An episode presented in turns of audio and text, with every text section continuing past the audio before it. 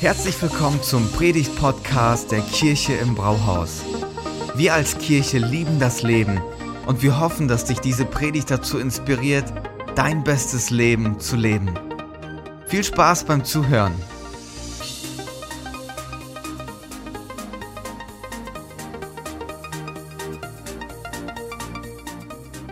Andi, herzlich willkommen. So schön, dass du da bist. Andi ist ähm, nicht nur Pastor in der Hobkirche in Bremen, sondern ist auch ähm, unser Freund, unser Berater und ein Vorbild für uns. Und es ist einfach so toll, äh, mit, mit Andi unterwegs zu sein. Er hat uns Letz-, das letzte Jahr über begleitet als unser Berater, Er hat viele Prozesse, die auch intern in der Kirche äh, passieren, auch angestoßen und mitbegleitet. Und das ist ein Riesengeschenk, äh, gemeinsam unterwegs zu sein. Und ich finde es immer komisch, wenn man jemanden vorstellen muss, der eigentlich zur Familie gehört, oder? Ich meine, ich habe eine große Familie mit sieben Geschwistern, ist so, als müsste ich meinen Bruder, meine Schwester vorstellen. So, aber ähm, Andi, du bist Teil unserer Familie, du gehörst dazu. Wir ähm, lieben es, mit dir unterwegs zu sein. Und es ist so besonders, dass er heute hier ist. Wisst ihr warum? Es ist sein letzter externer, ähm, nicht, ich wollte gerade sagen Auftritt. Das ist seine letzte externe Predigt, bevor er in seine Auszeit, in sein Sabbatical geht. Und das nächste Mal ist es erst wieder im Oktober. Und dass er das letzte Mal vor seiner Auszeit bei uns ist, ist schon toll, oder? Also dürfen wir uns freuen. Andi, komm auf die Bühne. So dankbar, dass du hier bist. Ja, vielen Dank. Ich kann das nur noch mal aufnehmen. Ich, ihr seid mir wirklich ans Herz gewachsen die letzten Monate und ich bin sehr dankbar, mit euch zusammen unterwegs zu sein. Ich liebe mittlerweile auch die Strecke hier rüber, die entschleunigt so ein bisschen das Leben. Ja, so ab der Autobahn hat man ja so, so Momente der Verinnerlichung vor jedem Blitzer, der auf einen zukommt. Guckt man nochmal, ob alles richtig ist. Und äh, ja, man, man, man hat so Momente der inneren äh, Besinnung, möchte ich mal sagen. Sehr cool. So, ich werde diese, ich werde euch und die Strecke zu euch in guter Erinnerung behalten. Ja, heute eine Predigt, die in eure Reihe hineinpasst. Ähm, was glauben wir eigentlich und, und warum? Das sind Dinge, die, die uns beschäftigen in diesen, in diesen Wochen, die euch beschäftigen in diesen Wochen. Und äh, ich weiß gar nicht, ob das bei euch auch so ist. Bei uns im zweiten Gottesdienst, da ist bei mir immer so ein bisschen der Druck raus. Im Sinne von, äh, es gibt ja keine Limitierung nach hinten. Irgendwann müssen die Kinder abgeholt werden, ist schon klar und so. Ne? Aber, aber man ist so ein bisschen mehr auf, auf man kommt so ins Plaudern-Stimmung. also vielleicht ist das auch mehr so jetzt gespoilert, so wie das Innenleben eines Pastors aussieht am Sonntagmorgen. Aber, aber da müsst ihr jetzt mal durch. Ja? Vielleicht komme ich hier und dort ein bisschen ins Plaudern. Okay? Ihr habt ja auch lange Zeit, euch von mir zu erholen dann. Wie gesagt, ich habe dann erst im Oktober wieder meine Arbeitszeit, die ich aufnehme. Und äh, ja, ich weiß nicht, ob ihr schon wusstet, also, also ich fange nicht an wie der bekannte Komiker, aber, aber ich habe alle Segelscheine, die es gibt. Äh, das geht darauf zurück, dass ich auch mal jung war und in, in dieser Zeit, also wir, wir, wir, wir beamen uns zurück in das andere Jahrtausend, äh, da, da war ich Jugendpastor in, in, in Frankfurt und ich hatte ein sehr verständnisvolles Finanzamt. Die haben nämlich alles, was ich mir ausgedacht habe, als Fortbildung anerkannt. So habe ich eine Bergsteigerausbildung gemacht und ich habe äh, alle möglichen Führerscheine gemacht. Und irgendwann kam ich auf die Idee, äh, Segelscheine zu machen und Sportpoolführerscheine zu machen. Naja, und weil ich als Jugendpastor gearbeitet habe und immer gesagt habe, ja, ich nehme auch schon mal den einen oder anderen Jugendlichen mit äh, und dann halt Freizeiten in die Berge gemacht habe, habe ich nicht nur meine komplette Ausrüstung über das Finanzamt irgendwie entwickeln können. Ich weiß gar nicht, ob das hier irgendjemand mithört. Wo stellt ihr das denn hier eigentlich rein? Und eben auch, ja, tatsächlich. Und so habe ich ähm, Segelscheine gemacht und ich erinnere einen Ausbildungsturn sehr intensiv, der war nämlich in der Adria. Und innerlich war ich natürlich eingestellt, so als norddeutsche Seele. Ihr wisst ja, unsere Seele hat die Form eines Aals, ne? so, also, äh, so als, als Norddeutscher, nordisch by nature. Da habe ich äh, gedacht, Adria, da, da, da stehen ja die schönsten Bilder in mir auf. Ja? Also ich sah mich des Nachts irgendwo auf einem schwufenden Boot in den Schlaf hinein wiegend äh, meinen letzten Gedanken nachgehen, wenn ich die Augen aufschlug, natürlich strahlend blauer Himmel und ähm, am, am, Strand Palmen, was man sich so vorstellt als Norddeutscher, wie die Adria aussieht. Ja? Äh, und nun kamen wir dorthin und wir hatten tatsächlich eine kurze, stumpfe Welle. Es war relativ aufgewühlte See. Aber dann kam es zu diesen Momenten, wo wir in einer dieser Buchten ankerten. Und dann hatten wir einen Ausbilder, der unglaublich viel Wert darauf gelegt hat, dass der Anker fest sitzt, so fest sitzt, dass wir sogar hinabtauchen mussten, um zu gucken, dass der Anker richtig tief drin ist. Krasse Nummer, oder? Und dann, dann hat er äh, der, bei der Gelegenheit haben wir dann Theorie in Praxis umgesetzt. Wir haben nämlich sogenannte Kreuzpeilungen aufnehmen müssen. Wenn wir des Nachts Ruderwache hatten, dann haben wir Kreuzpeilungen gemacht. Kreuzpeilungen sind Sachen, wo du auf Land hin quasi rüberpeilst auf fixe äh, Markierungen, Leuchttürme oder auf jeden Fall Sachen, die sich nicht bewegen. Also du darfst nicht irgendwie auf den Rücken einer Schildkröte navigieren oder sowas. So, da, da hast du am Ende verloren. Das müssen Fixpunkte sein und die Peilung muss stehen, der Winkel muss stehen. Dann weißt du, das Schiff ist nicht versetzt worden. Warum ist das so wichtig? Weil du kannst entweder, wenn der Anker nicht fest ist, dann kannst du auf das offene Meer rausgetrieben werden und bist irgendwann lost in space. Oder aber du treibst auf Klippen zu oder auf Legerwall, das sind so fachmännische, seemännische Begriffe aus, aus der Seemannschaft, äh, wo du tatsächlich, wo, das, wo das, das ganze Schiff ins Kentern kommen kann. Es ist wichtig, dass die Anker sitzen. Oder das Bild, was ich eben gebraucht habe, es ist wichtig, dass die Kreuzpeilung steht. Das heißt, du musst auf Dinge navigieren, die sind unaufgebbar. Sachen, die du nicht freigibst. Dinge, wo du, wo du nicht innerlich dabei gehst und sie verschiebst. Weil wenn du es verschiebst, dann kann es dein gesamtes Boot zum Kentern bringen. Warum spreche ich das an diesem Morgen so hinein in unsere Mitte? Weil die Predigt, die du heute von mir hören wirst, das ist nicht meine 13 beste Predigt, die ich irgendwie gegriffen habe und gedacht habe, boah, da kommt es vielleicht gut mit an, nochmal in Gifhorn auf die, letzte, auf die letzten Meter sondern es ist eine Predigt, die sich einpasst in eure, in, in eure Glaubenspredigten. Es ist eine Predigt, die sich einpasst in, was glauben wir hier in dieser Kirche? Und es ist eine Predigt, die den Glauben verteidigt, weil der Glaube ist angegriffen.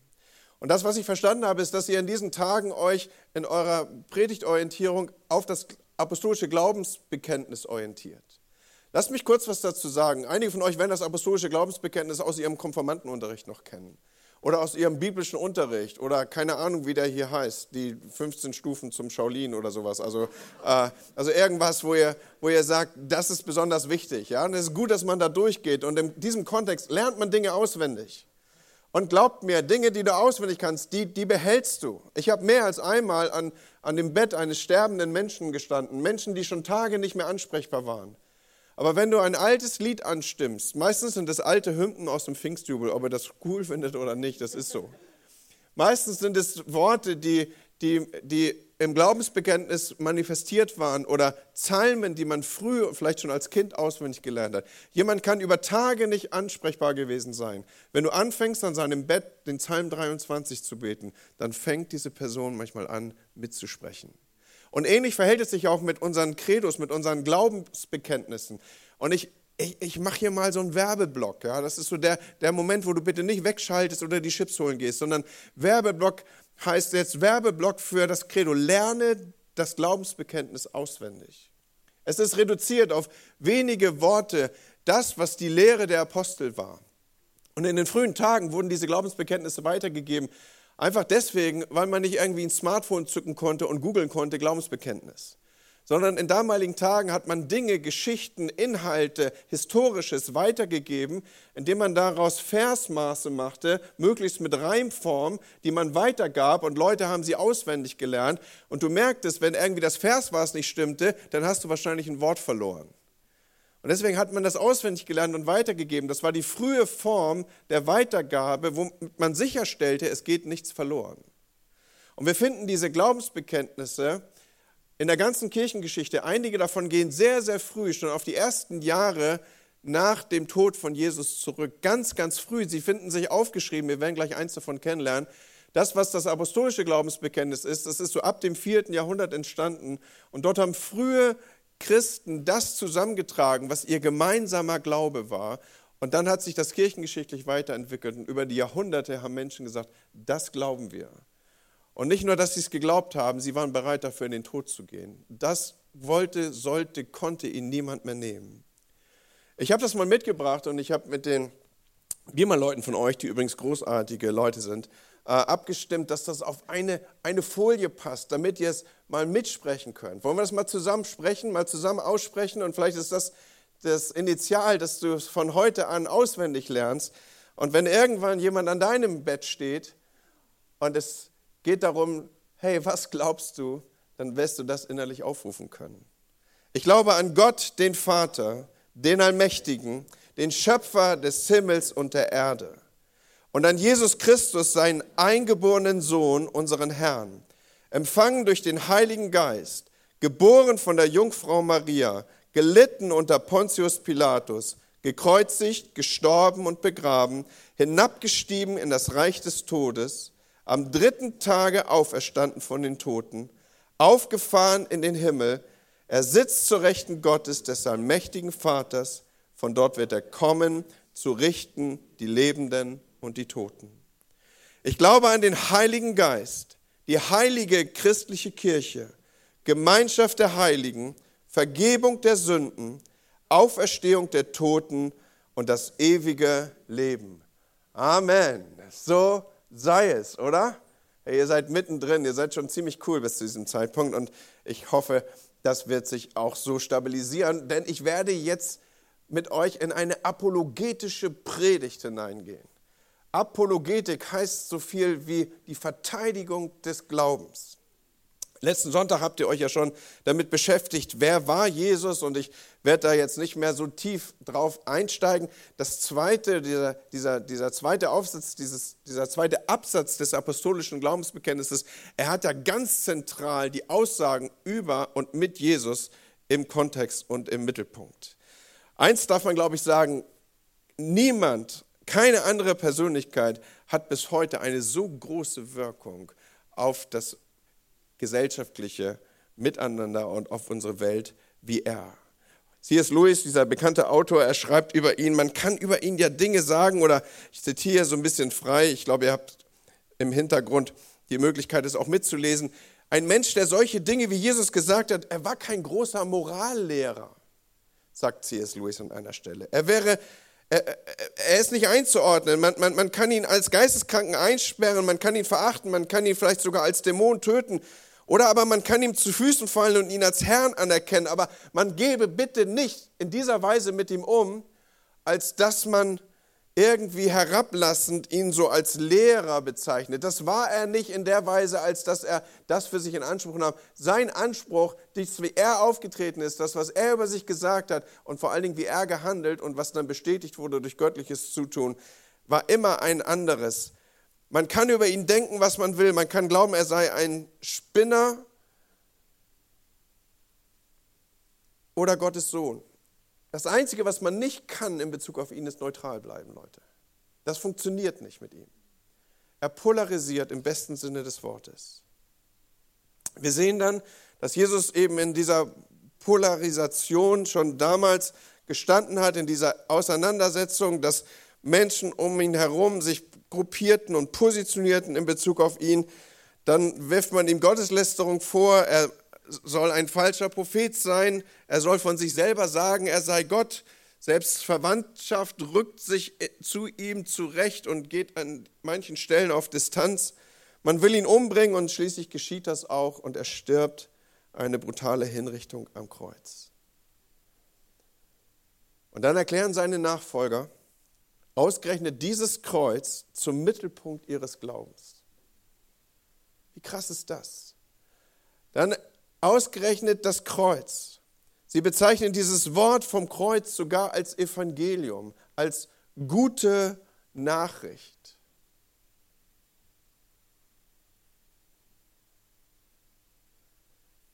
Das älteste Glaubensbekenntnis, das wir haben in der Bibel, ist niedergeschrieben in 1. Korinther 15, Vers 3. In unseren deutschen Bibeln kann man das leicht überlesen, weil es irgendwie nicht abgesetzt ist. Wenngleich es gibt Übersetzungen, in denen das sichtbar gemacht ist, dass es sich hier um etwas Besonderes handelt. Paulus erweist uns dieses Glaubensbekenntnis aus als etwas, was nicht von ihm ist, was nicht aus seiner Feder stammt, was jetzt nicht Bestandteil seines Briefes ist, sondern was auch er empfangen hat. Wir lesen es einmal. In 1. Korinther 15, ab Vers 3 lesen wir, denn als erstes habe ich euch weitergegeben, was auch ich empfangen habe. First things first. Das Erste zuerst. Die Hauptsache muss die Hauptsache bleiben. Paulus platziert hier ganz am Anfang seiner Verkündigung, seiner Gestaltung, seiner Entwicklung, seines, seines Church Plantings hier in, in Korinth folgende Aussage. Er sagt, als erstes platzieren wir mal das, was wir von Anfang an geglaubt haben und was die Überzeugung der ersten Christen war, dass Christus gestorben ist für unsere Sünde und dass er begraben ist und dass er auferweckt worden ist am dritten Tag nach der Schrift. So was also ist Bestandteil des frühen christlichen Glaubens? Wenn du reduziert wissen möchtest, was glaubten die ersten Christen, dann hast du hier die drei, den Dreiklang der Aussage. Jesus ist für unsere Sünden gestorben, er wurde begraben und er wurde auferweckt. Diese drei Dinge, das ist das, was das Christsein ursprünglich und in, in seiner Substanz ganz am Anfang ausgemacht hat. Da hat man sich noch nicht gestritten über die Schuhgröße des Antichristen. Da hat man sich auch nicht darüber gestritten, ob nun der weiße Reiter oder der schwarze Reiter das eigentliche Reitfett ist oder was auch immer. Und wo Christen sich heute überall reinmischen, hätte ich beinahe gesagt. Ganz am Anfang war es, dieser, war es dieser Dreiklang der Aussage. Er ist für unsere Sünden gestorben, er ist begraben und er ist auferweckt. Nun begraben und auferweckt, das klingt ziemlich nach Ostern, das habt ihr, glaube ich, auch realisiert. Das ist das, was ich Stella und Thomas für nächsten Sonntag lasse, okay? Heute mein Part ist, wir sprechen mal über, Jesus ist für unsere Sünden gestorben. Und dann denkst du jetzt vielleicht, echt jetzt, Pastor, Jesus ist für meine Sünden gestorben, deswegen bin ich heute Morgen früh aufgestanden. Das ist jetzt nicht die neueste Erkenntnis, die du hier gerade vorbeiträgst. Das ist auch etwas, das habe ich irgendwie schon mal gehört. Und wie willst du jetzt eigentlich noch 20 Minuten eine Predigt entwickeln, die ausgerechnet das zum Inhalt hat? Der Punkt ist für mich markiert. Und wenn es so ist, dann feiere ich dich. Aber ich will dir auch sagen, das ist im Moment einer der Dinge, auch in der evangelikalen Welt, der mit am stärksten umkämpft ist. Jesus ist für meine Sünden gestorben. Und natürlich darf ich voraussetzen, dass jemand, der zur Kirche im Brauhaus gehört, hier heute Morgen an dieser Stelle ein Ausrufezeichen und kein Fragezeichen macht. Aber trotzdem will ich dir sagen, das ist etwas Umkämpftes. Ich habe heute Morgen als ich noch ein bisschen Zeit hatte, durch Instagram gescrollt, macht man so neudeutsch, ne? Ist irgendwie cool. So für was anderes wurden Daumen nicht entwickelt, als dass man äh, damit durch ein Smartphone blättert. Und dann lese ich von einem der bekanntesten Theologen unserer Tage, für mich ist Jesus nicht gestorben. In dieser Aussage. Und dann lese ich Kommentare um Kommentare, hunderte von Kommentaren und ich lese, für mich bedeutet der Tod Jesu in Konsequenz, für mich bedeutet der Tod Jesu die Konsequenz seiner radikalen Theologie, die die damaligen Verhältnisse in Frage gestellt hat. Jesus war unbequem, darum musste er sterben. Er starb als Mensch, umgebracht von Menschen und wurde denen zum Vorbild, die seiner Lehre folgen. Und ich denke, hä? Was hast denn du da nicht verstanden im Mittelteil? Und so zieht sich das durch und zieht sich das durch und zieht sich das durch. Und Menschen sagen, ich glaube nicht an einen blutrünstigen Gott. Und überhaupt dieses blutige Christentum, was hat das überhaupt mit den Opfern auf sich? Und seit wann braucht Gott Menschenopfer? Ist das nicht schon im Alten Testament etwas, was verurteilt wurde? Freunde, zu allen Zeiten, ich habe ja gesagt, es ist eine apologetische Predigt, musste Glaube verteidigt werden. Die Verteidigung des Glaubens ist einer der Gründe für die Pastoralbriefe, die wir im Neuen Testament finden. Zu allen Zeiten gab es immer wieder Strömungen, dass irgendwelche Leute glaubten, sie wüssten Dinge besser, anders, tiefer oder haben Wahrheiten intensiver erkannt. Damals diese erste frühe Strömung, auf die ich hier abziele, sie war die Gnosis. Gnosis heißt ganz einfach Erkenntnis oder Wissen und viele der Stellen in den Pastoralbriefen des Neuen Testaments, sie zielen explizit auf diese Lehre ab. Und ich werde jetzt hier gar nicht vor euch diese Lehre entwickeln, das ist gar nicht mein Punkt, den ich machen will. Ich will einfach nur sagen, so alt wie die Kirche ist und so alt wie das Evangelium ist, gab es immer wieder Strömungen von Menschen, von Leuten, von, von, von Lehrern, die auftraten, die sagten, ich weiß es besser, ich habe es richtiger verstanden, es ist eine neue Erkenntnis und diese Erkenntnis geht in meisten Fällen über das hinaus, was Apostel lehrten oder was erste Christen glaubten. Deswegen schreibt Paulus schon sehr, sehr früh zum Timotheus, bleibe in dem, was du gelernt hast und was dir anvertraut ist. Du weißt ja, von wem du gelernt hast. Warum schreibt er denn das? Weil schon damals waren andere Lehren unterwegs. Glaube ist angegriffen. Und diese Strömung, und jetzt möchte ich euch einladen, gut aufzupassen. Ich weiß, es mein Vorteil ist, dass wir ja schon Sonntagmittag schreiben und nicht noch Sonntagmorgen. Okay, also ich nutze das jetzt schamlos aus, hier, dass ihr länger schlafen konntet. So, so glaube, die, die, diese Strömung, sich sein eigenes Bild von Gott zu bauen, ist so alt wie die Menschheit selber. Diese Fragestellung, war, war, das echt so gemeint? Ist das echt das, das, was hier Abbildung findet? Hat, sollte Gott wirklich gesagt haben, hey, das passt nicht in unsere Zeit und Opfer und Blut und Strafe und Gericht und ein, ein Ort ewiger Verdammnis, ein Gott, der eine Hölle kreiert, schafft, gestaltet?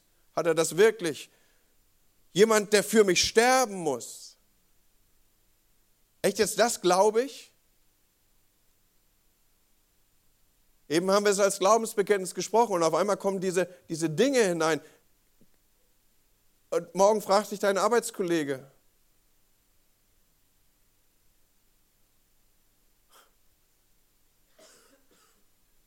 Es quillt für mich dieses teure Blut. Und du denkst, boah, wie kriege ich denn das erklärt?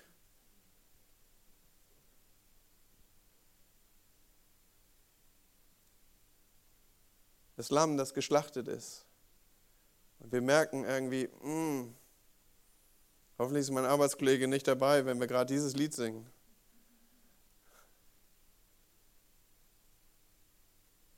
Und dann fangen Leute an, ihren Glauben zu konstruieren oder, oder bevor sie ihn konstruieren, dekonstruieren sie ihn erstmal. Und dann baut sich manchmal etwas zurecht, was nur, was nur die Perspektive nimmt, okay, wenn, das kann ich akzeptieren, das kann ich sehen, hm, so würde ich gerne, dass Gott ist. Und dann baut man sich sowas zusammen und hält sich am Ende noch für wissender als andere. Und Leute, lasst mich hier ein bisschen gnädig sein, ja, auch wenn ich versuche natürlich in der Predigt hier und dort zu polarisieren, weil ihr sollt mir ja auch nicht unter meinen, meiner Verkündigung hier wegschlafen. Wenngleich bei Paulus ist das auch passiert, ne? Er war da ziemlich cool, ne? er, hat den, er hat dann eine Totenauferweckung hingekriegt, ne? hat den gleichen Mann wieder ans gleiche Fenster gesetzt und hat weiter gepredigt. Ja? So, aber pass auf, wir, natürlich müssen wir falsche Bilder von Gott korrigieren. Und es ist wichtig, manche Sachen auch zurechtzuschieben, insbesondere dann, wenn sie falsch eingeknöpft wurden. Ich habe auch an manchen Stellen in meinem Glaubensleben Dinge, wo ich Sachen tiefer verstanden habe, neu verstanden habe, wo ich theologisch heute Sachen anders sehe. Aber das ist ein Erkenntnisfortschritt, das ist, das ist Wachsen und mündig werden von Glauben. Das ist nicht, dass ich etwas in Bestandteile zerlege oder dekonstruiere und dann mir wieder etwas zurechtbaue, was meiner, meinem Bild entspricht, sondern Glaube wird nicht anders, er wird tiefer, er wird reifer. Und guck mal, was da passiert. Und, und, und vielleicht ist das ja nicht dein Punkt, aber, aber wenn hier irgendeiner ist, dann möchte ich da reindrücken, ja, und zwar mit dem Finger. Wenn bei der Rekonstruktion deines Glaubens du selber dich im Zentrum befindest, indem du dann nur noch das glaubst, was du selber erkennen kannst und was du für richtig hältst, dann passiert nichts anderes, als dass du dich selber zum Bezugspunkt machst. So wie du es sehen kannst, so muss es dann sein und so soll es dann sein.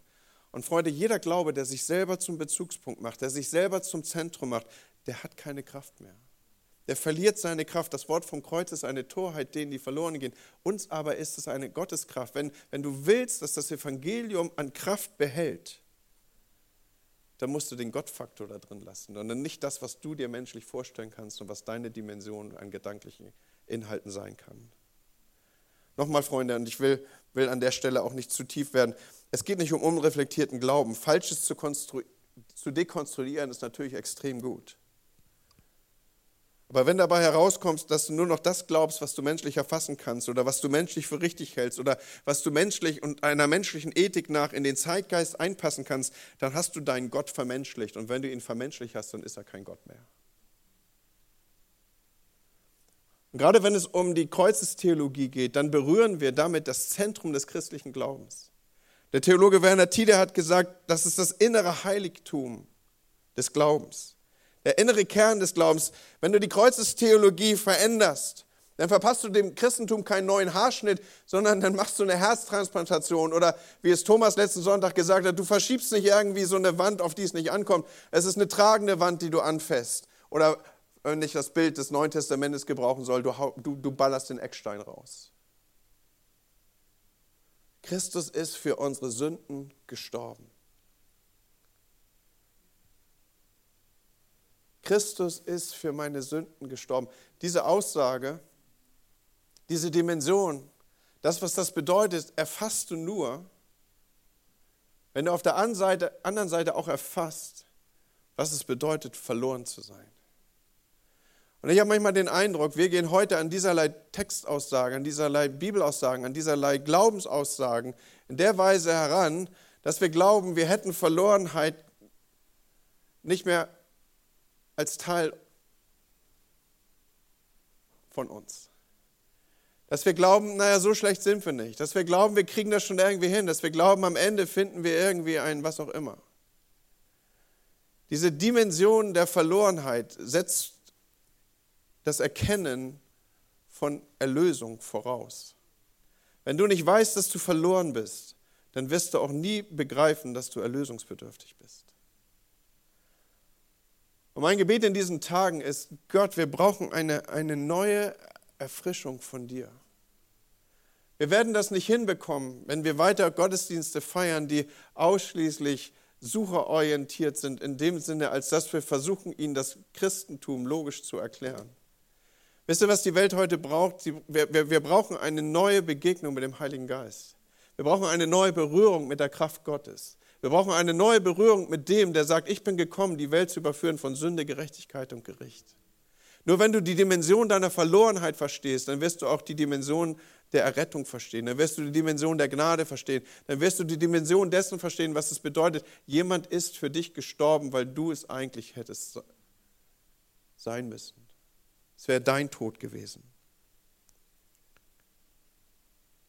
Stattdessen sind wir heute konfrontiert mit Aussagen wie, es kann doch nicht sein, dass ein barmherziger Gott seinen eigenen Sohn zu Tode opfert. Was ist das für ein Gott, der ein Menschenopfer braucht? Was ist das für ein Gott, der durch die Anwendung von Gewalt eine Botschaft des Friedens platzieren will? Merkt ihr, wie sich das alles auf rationaler Ebene bewegt und nicht aus dem Schrei eines Herzens formuliert ist, das weiß, es ist verloren? Und wer sich hier selber zu seinem Standpunkt wählt oder sich selber zum Bezugspunkt wählt, der wird natürlich all die Geschehnisse des Kreuzes umdeuten und wird sie konstruieren aus der eigenen Deutung, aus der eigenen Sicht heraus. Die Stellvertretung Jesu, der stellvertretende Tod von Jesu setzt voraus, dass ich realisiere, ich bin hoffnungslos verloren. Ich bin hoffnungslos verloren. Nun weiß ich darum, dass es im Neuen Testament eine ganze Fülle von Beispielen und Bildern und, und, und Metaphern gibt, die das Kreuzesgeschehen deuten. Da finden wir Bilder aus dem Tempel, da finden wir Bilder aus dem Opferritual, Bilder vom Marktplatz, Bilder von der Sklavenfreikaufung, Bilder aus dem Gerichtssaal, Bilder aus der Familie. Es geht um Sühne und Erlösung, um Gerechtigkeit, um Versöhnung hey, diese, diese Vielzahl der Bilder, war, war es so, dass die Apostel irgendwie irritiert waren? Waren sie durcheinander? Haben sie das Geschehen nicht einordnen können? Haben sie deswegen rumgerätselt, was der Tod von Jesus für sie bedeutet? Es gibt einen Klassiker in der Theologie. Der Theologe John Stott hat es geschrieben, dieses Buch. Es heißt Das Kreuz. In diesem Kreuzbuch steht, auch wenn die Bilder teils ganz verschiedene Bildwelten aufrufen von Handel und Recht. Sie stehen nicht als Alternativen nebeneinander. Und wir können auch nicht beliebig daraus auswählen, so zitiere ich hier wörtlich, sondern sie ergänzen einander und jedes hat einen entscheidenden Teil zum Ganzen beizutragen. So wir verstehen die Dimension des Kreuzes nur, wenn wir alle diese Bilder für uns gültig sein lassen, nicht wenn wir uns einzelne daraus herausgreifen. Und so schreibt John Stott weiter, das stellvertretende Blutvergießen, das Jesus für mich sein Blut vergossen hat, ist die gemeinsame Basis aller dieser Begriffe. Ohne sie keine Sühnung, keine Erlösung, keine Rechtfertigung und auch schon gar keine Versöhnung. Es ist, es ist das, was alles miteinander verbindet, dass ich verstehe, Jesus ist gekommen, sein Tod war ein stellvertretender Tod für mich. Und im Übrigen, das zieht sich wie ein roter Faden durch die ganze Bibel. Nun darf ich heute Morgen nicht den Versuch machen, hier irgendwie eine Bibelwoche draus zu machen. Und ganz ehrlich, ich werde nicht bis 14 Uhr predigen. Versprochen. Aber doch möchte ich euch kurz mit hineinnehmen, dass das nicht irgendwie etwas ist, was sich dann irgendwie im Neuen Testament oder Theologen unserer Tage irgendwie genommen haben und jetzt versuchen zu deuten, sondern von Anfang an zieht sich das, dass ein Mensch für mich stirbt, dass jemand anders sein Leben für mich gibt, durch die Bilder und die Bildsprache der Bibel. Wir finden dieses Motiv ganz am Anfang, wenn wir zurückgehen auf die Bücher Mose, da haben wir das Motiv des Lammes, das stellvertretend für Menschen stirbt. Es zieht sich wie ein roter Faden von den ersten Seiten der Bibel bis zur letzten, auch in der Offenbarung noch finden wir das Motiv des Lammes, das sein Leben gegeben hat für die Menschen. Bei Abraham, der seinen Sohn beinahe geopfert hat, finden wir, dass schließlich ein Schaf an Isaaks Stelle geopfert wird. Und du denkst, okay, interessante Geschichte, aber was hat die mit Jesus zu tun? Nun, das ist insofern interessant, dass auch an gleicher Stelle, oder sagen wir mal so, Abraham wird von Gott extra nach Moria geschickt, dem Ort, an dem später Jesus stirbt. Ich weiß nicht, ob du es wusstest, aber Jerusalem ist auf Hügeln gebaut und einer dieser Hügel, einer dieser Berge ist der Berg Moria. Und auf dem gleichen Berg, wo Abraham seinen Sohn Isaak opfert, beziehungsweise opfern wollte. Und dann später ein Lamm, ein Schaf anstelle Isaaks geschlachtet wird. Auf dem gleichen Berg steht, ist Golgatha. Das ist der gleiche Hügel. Und interessanterweise berichtet uns das Johannesevangelium davon, dass Jesus in dem Moment am Kreuz stirbt, als normalerweise die Lämmer für das Passafest geschlachtet werden.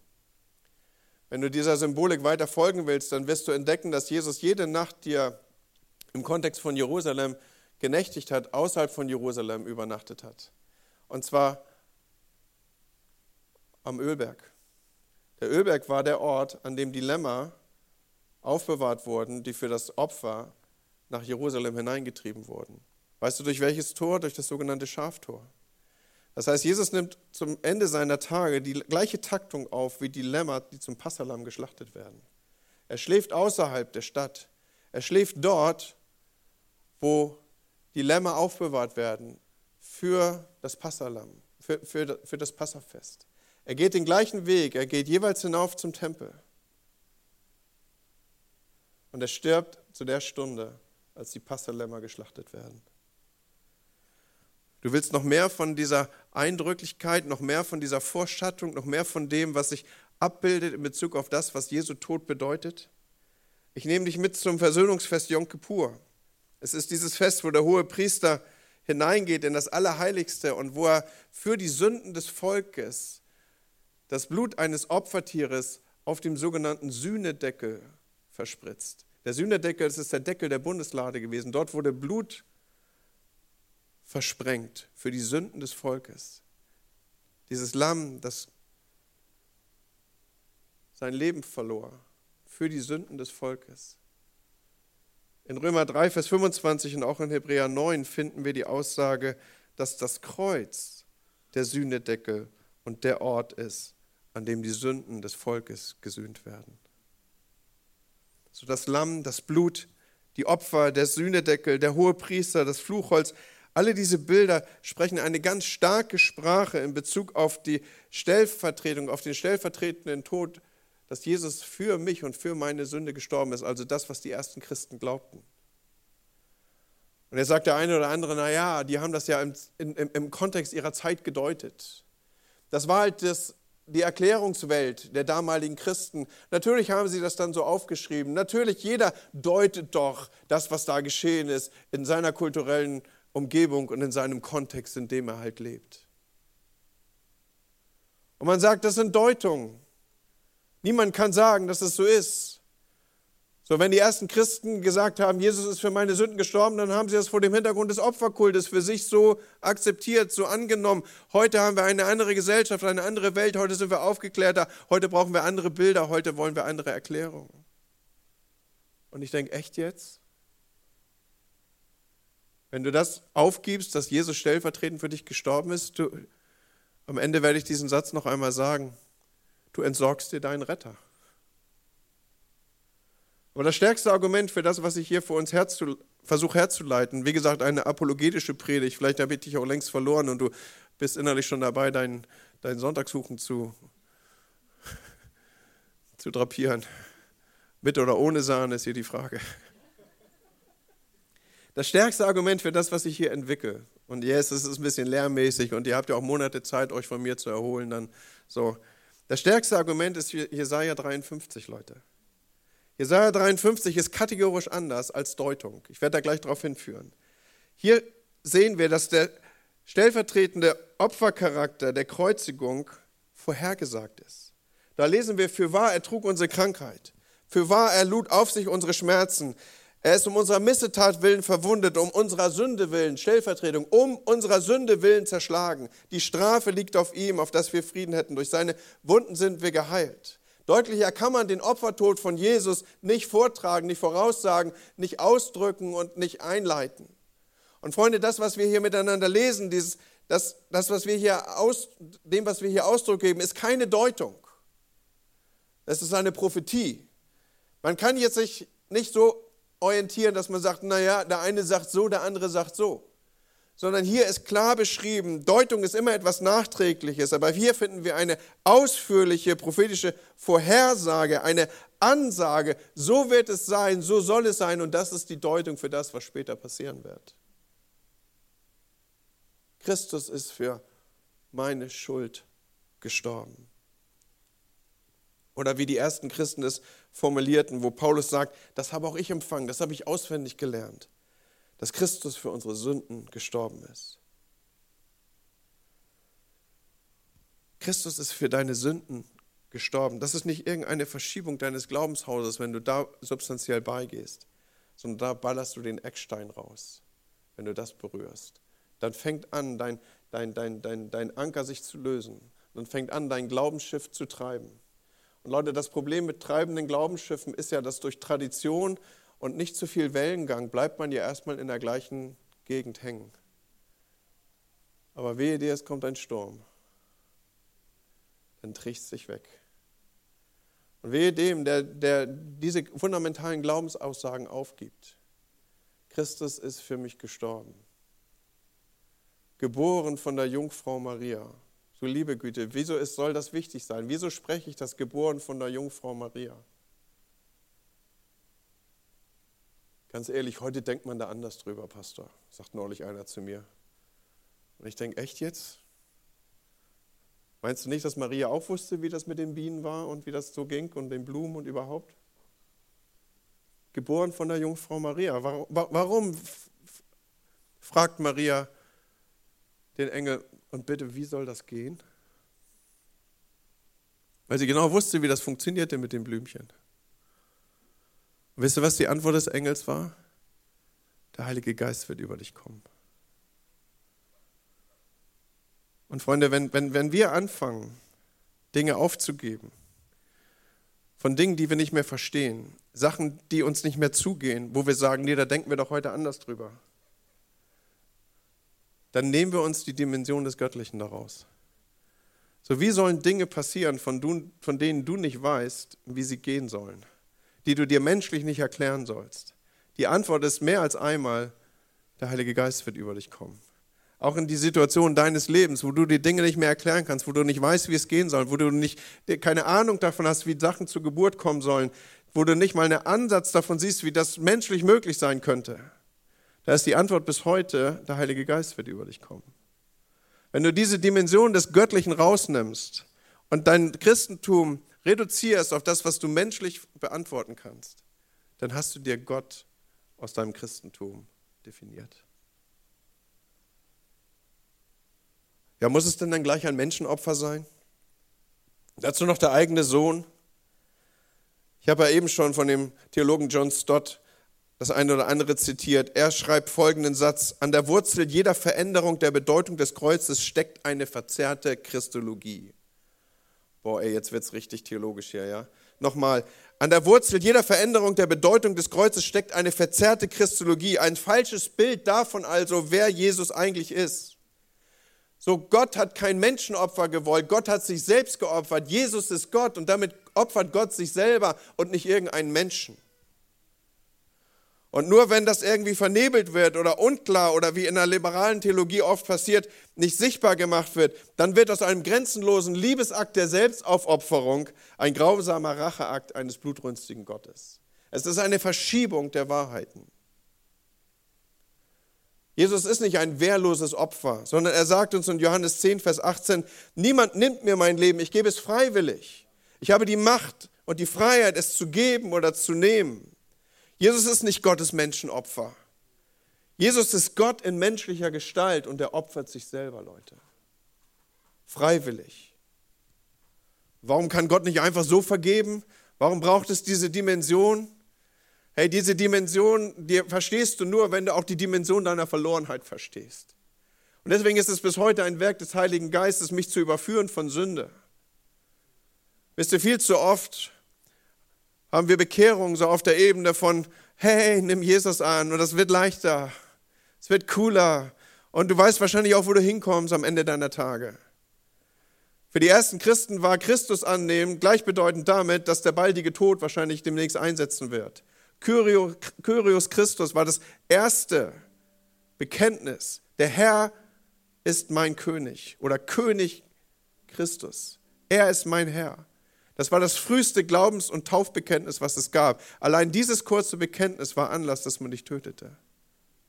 Menschen wurden in Tierfälle eingenäht und den Löwen zum Fraß vorgeworfen. Menschen wurden als lebendige Fackeln verbrannt, weil sie dieses Bekenntnis sprachen. Leute, lasst uns unser Glaubensbekenntnis nicht aufgeben. Lasst uns die Inhalte unseres Glaubensbekenntnisses nicht preisgeben.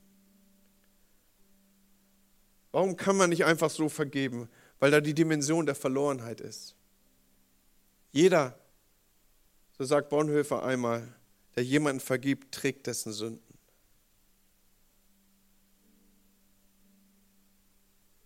Gott wird Mensch und vergießt sein eigenes Blut, damit ich nicht vernichtet werden muss.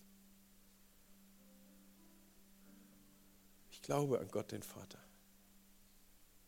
Schöpfer Himmels und der Erde und an seinen Sohn.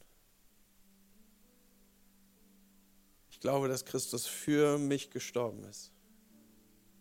Wenn ich heute Morgen auf Instagram lese, Christus ist nicht für mich gestorben, dann schreit alles in mir.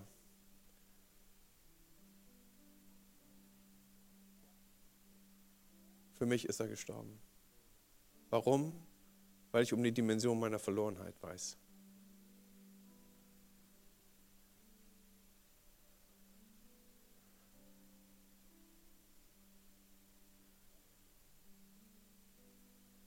Da lernen wir heute Theologie an unseren Unis.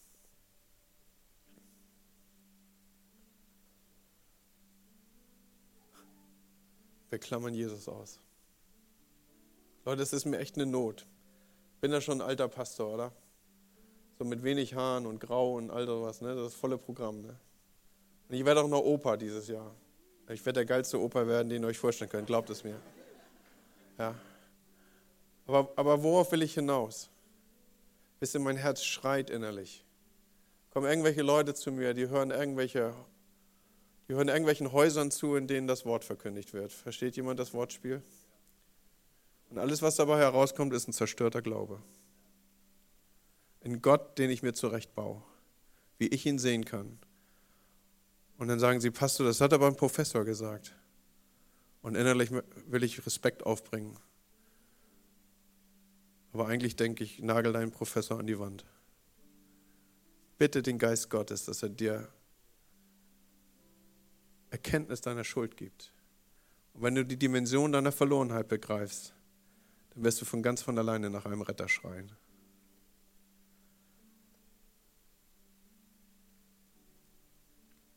Denn die Liebe Christi drängt uns, da wir erkannt haben, dass einer für alle gestorben ist dass wir diese Liebe weitergeben. Und ja, Freunde, auf jeden Fall, lasst uns, lasst uns Wege finden, die Bedeutung von Kreuz und Auferstehung in, in, in guten, nachvollziehbaren Bildern auch heute noch den Menschen darzubringen. Lasst uns Wege finden, den Glauben an das Kreuz nachvollziehbar zu machen. Aber lasst uns nicht so tun, als wäre ein Glaube immer noch christlich, wenn Jesus nicht sein Leben für uns gegeben hätte. Das ist irgendein Glaube, aber kein christlicher. Das Wort vom Kreuz ist eine Torheit bis heute. Ein Paradox, ein Skandal, ein Anstoß, wie Paulus es sagt. Aber die Frage ist doch nicht, wie kriegen wir einen Gott möglichst angenehm vermittelt, sondern die Frage ist, wie kriegen wir eine Botschaft vom Kreuz und Auferstehung vermittelt, die heute noch ihre rettende Kraft entwickeln kann. Uns aber ist es eine Gotteskraft. Wer seinen Glauben dekonstruiert ohne den Tod von Jesus, der mag an irgendwas glauben, aber nicht mehr an das Evangelium. Oder wie ich vorhin gesagt habe, der hat sich seinen Retter abgeschafft. Hey, eine apologetische Predigt, oder? Hast du jetzt vielleicht so nicht mitgerechnet an diesem Morgen? Wie gesagt, kannst dich ja länger erholen davon. Aber zu allen Zeiten war Glaube angefochten. Diese Dimension. Es fließt für mich dieses teure Blut. Das ist etwas, das will uns so nicht mehr über die Lippen gehen.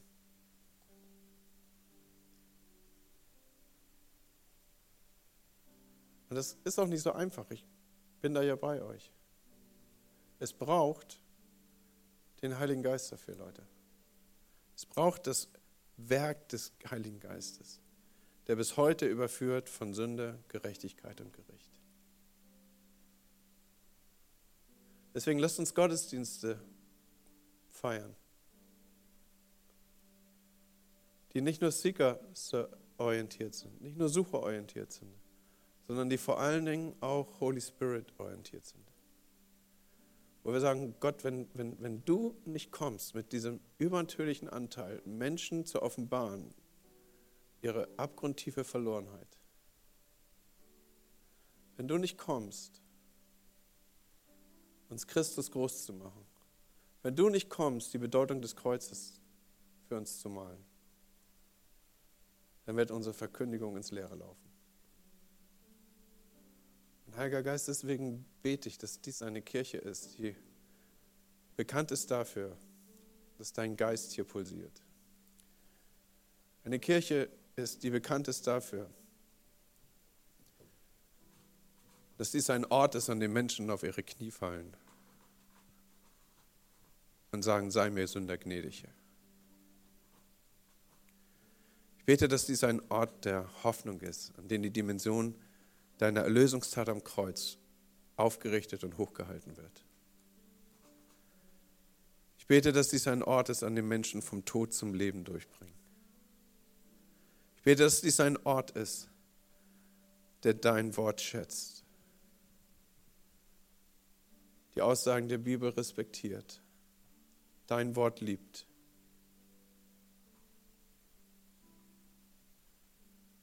Ja, wir glauben an dich, den Vater, Schöpfer Himmels und der Erde. Wir glauben an dich, Christus, für uns gestorben, begraben, auferstanden Du wirst kommen zu richten Lebende und Tote. Wir glauben an den Ort der Gemeinschaft der Heiligen, an die heilige christliche Kirche. Wir glauben an die Auferstehung, die Ewigkeit ist unser Zuhause, Herr. Segne diese Kirche. Amen. Vielen Dank fürs Zuhören. Wenn du eine Frage hast, kannst du uns gerne eine E-Mail an info at kirche-im-brauhaus.de schreiben. Wir geben unser Bestes, um deine Fragen zu beantworten. Bis zum nächsten Mal beim Predigt-Podcast der Kirche im Brauhaus.